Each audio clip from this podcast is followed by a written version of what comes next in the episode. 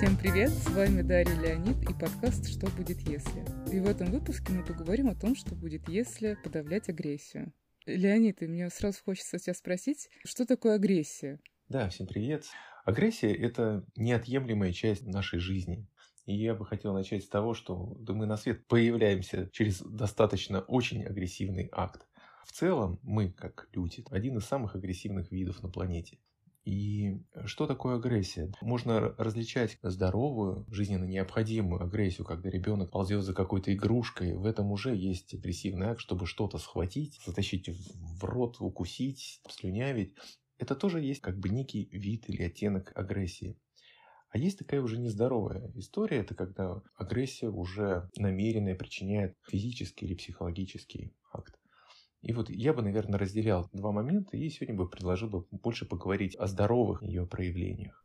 Разделяю твое видение, и если подытожить все, что ты сказал, то агрессия — это импульс наружу, которым мы отстаиваем свое пространство и можем изменять чужое, торгаться в чужие границы, например.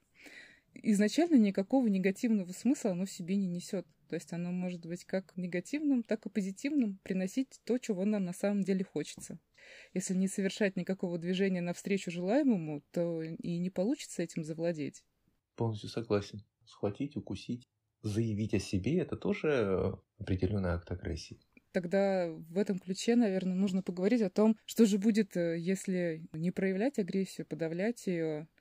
Человек будет ощутимо меньше удовлетворен жизнью своей, чем тот, который умеет ее проявлять. Такой достаточно очевидный факт. И диапазон проявления этой вытесненной бессознательной агрессии, он очень широк. В принципе, это может быть от э, банального какого-то замешательства, когда кто-то в очереди лезет, а не получается сказать, «Эй, чувак, ты куда лезешь?» От простого «нет», да, и заканчивается каким-нибудь тремором рук в самый неподходящий момент, и тиками, и еще какими-нибудь соматическими проявлениями. Как раз об этом, я думаю, мы сейчас и поговорим. Да, с удовольствием. Конечно, все, что мы не выражаем, мы каким-то образом контейнируем себя в теле. Ну, мне бы сейчас не хотелось э, делать какие-то категории. Ага, вот челюстной зажим, это про агрессию, это что-то непроговоренное. Ну, все равно я считаю, что наше тело такое может, у кого-то агрессия вообще в икроножных мышцах живет, и все копится напряжение, потому что человек пытается закопаться, устоять, сдержать себя, чтобы не улететь. Поэтому, если это не выгружать, то это будет оседать. Мышечные зажимы, может быть, в каких-то болячках. Поэтому нам хорошо делать профилактику через какую-то осознанность и учиться элементам предъявления этой агрессии. Бывает, что на консультациях меня спрашивают, когда этот навык еще не сформирован, проявление агрессии, то обычно кажется, что ну теперь что, мне теперь морду идти ему бить, что ли? То есть, как правило, когда пока, а что вы сказали, а что я мог сказать? Морду бить нет, не нужно, совсем не обязательно. Здесь есть как чувство и есть реакция на это чувство. И реакцию мы выбираем, а чувства нет. То есть мы можем признать, блин, вот сейчас я вот конкретно закипел. А сказать мы можем все, что получается. И да, иногда бывает, что мы можем быть не сдержаны в каких-то моментах, но, может быть, со временем регулируется, если хочется. Лучше предъявить агрессию, чем ее подавить в себе. Да, абсолютно согласна. К чему может э, все привести это сдерживание гнева? Например, к психосоматическим расстройствам. Тут сразу вспоминается большая семерка психосоматических заболеваний. Язва двенадцатиперстной кишки, бронхиальная астма, да, этот вот невыраженный гнев, гипертония, да? диабет, всяческие нейродермиты, ревматоидный артрит и язвенный колит туда же, да, все там эти проблемы с животом так дело-то и обстоит, потому что тот момент, когда в нас вспыхивает нотка ярости и гнева, когда зарождается агрессия, все равно же наступает какой-то гормональный ответ. Включается кора надпочечников, вырабатывается норадреналин, и запускается определенная физиологическая реакция, на которую мы никак не можем повоздействовать. То есть просто все это уже есть в нашем организме. Даже если мы отказываемся замечать, что мы сейчас переживаем это чувство, наше состояние тела, оно же никуда не рассасывается, оно так и остается. И вот эта вот энергия, которая сопровождает это чувство, куда-то она выходит через какую-то другую дверь. Да, полностью согласен. Наши реакции, они как вот были с самого начала. Бей, беги, замри. Да, тут еще можно говорить об аутоагрессии. Агрессия может направляться не адресату, а к себе, потому что к адресату не получается направить и выразить это так, как подобает. Например, склонность к рискованному поведению, очень экстремальный спорт или половые связи неконтролируемые. Это, по сути дела, тоже проявление аутоагрессии и какого-то разрушительного поведения. Получается выразить этот гнев только так. Аутоагрессия, я считаю, такая большая, серьезная тема. Да, я полностью согласен. Это один из индикаторов, что нам действительно важно что-то с этим сделать. И когда мы не можем это на внешний объект, нам проще это выразить на себе, к сожалению. Таким способом э, человек проживает это чувство. И, конечно, хорошо бы это замечать и четко видеть адресата. А дальше уже подбирать способ выгружения этой агрессии.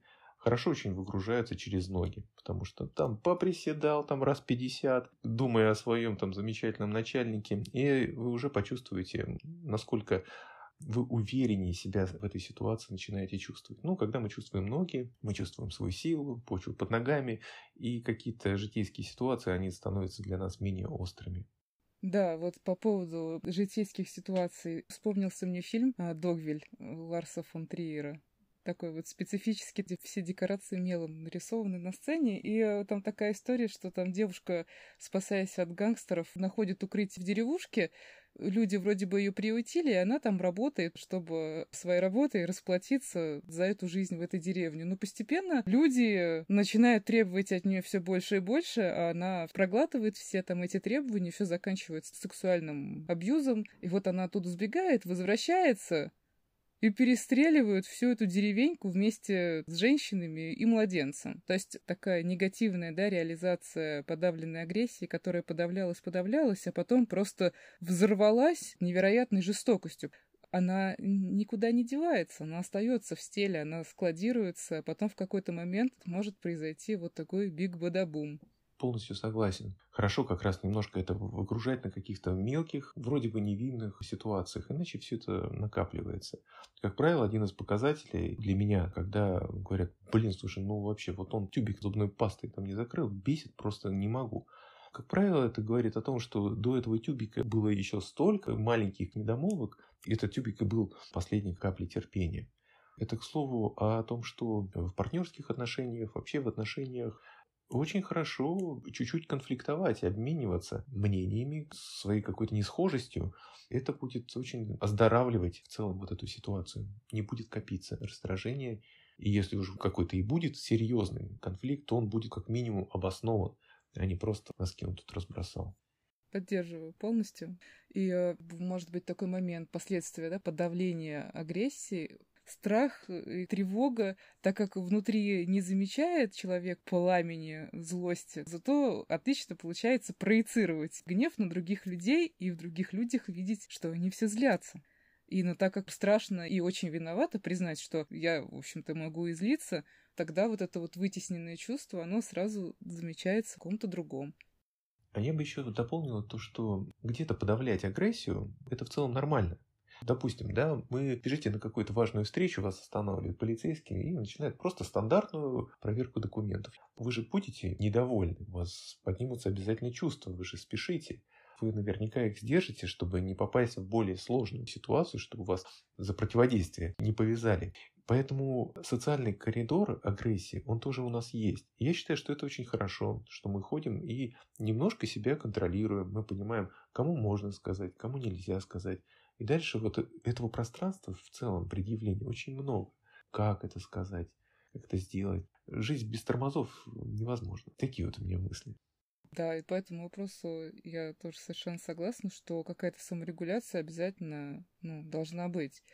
Не в каждый момент времени, но в каких-то ключевых моментах, как же без этого нельзя, мы же в обществе живем, в социуме, иначе просто будет полнейшая анархия зарисовка с полицейским, да, который остановил нас, нас, мы торопимся, нас это бесит, но мы как-то контролируем свои эмоции, потому что ситуация этого требует.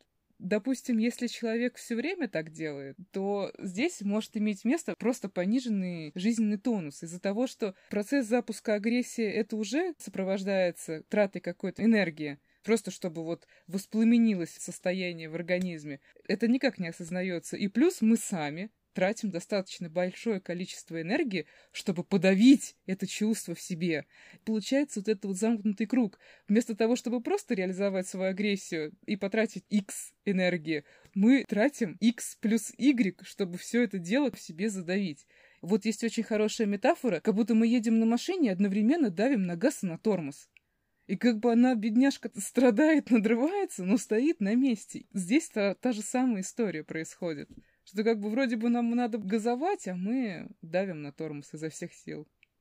Да, согласен. И одна из причин, почему мы попадаем в такое замешательство, конфликты, которые нас сопровождают в детстве. То есть, с одной стороны, у нас есть потребность выразить свои сильные чувства, но при этом есть э, социум, который нам настоятельно рекомендует вести себя прилично и не быть агрессивным. То есть, агрессия, она с таким очень негативным оттенком вписывается в наш сценарий жизни. От этого возникает как раз вот внутренние вот эти вибрации, что вроде бы я чувствую одно, но мне говорят вести себя совершенно по-другому. Мне кажется полезно говорить о здоровой агрессии и нездоровой. Конечно, не здорово ходить и всех бить по голове. И все, кто так делают, агрессивны. Культурно-исторический феномен рулит. Да. Без этого никуда. О, сейчас прям в историю мы с тобой любим копать. Да, ну а что, давай, интересно. Просто хотя бы вспомнить всякие моменты, что девочки не дерутся, на маму злиться нельзя, на папу нельзя голос повышать. Вот это закрепляется в нашей психике. Да. Какие-то паттерны поведения, с которыми потом вот мы учимся справляться.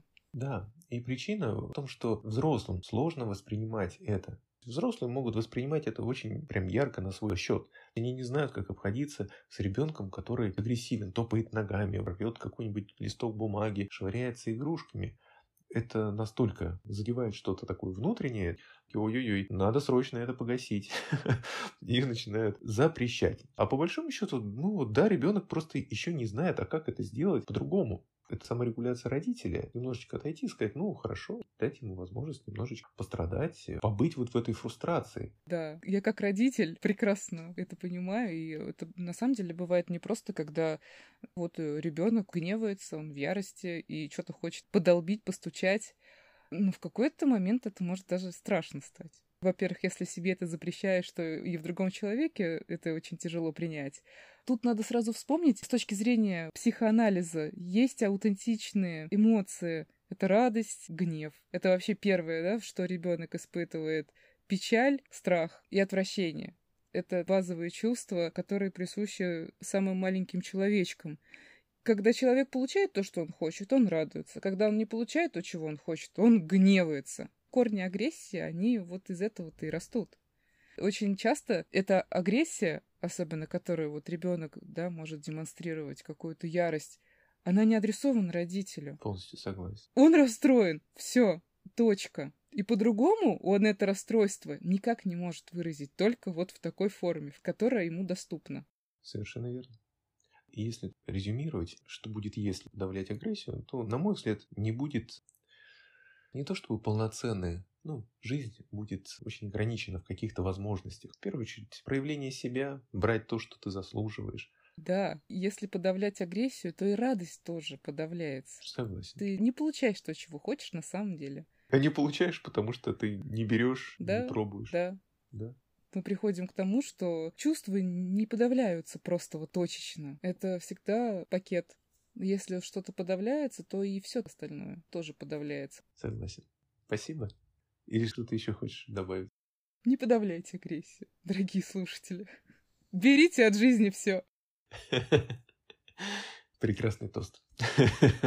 Да. И на этой оптимистической ноте мы с вами прощаемся. И до новых встреч. Да. Спасибо. Спасибо. Пока.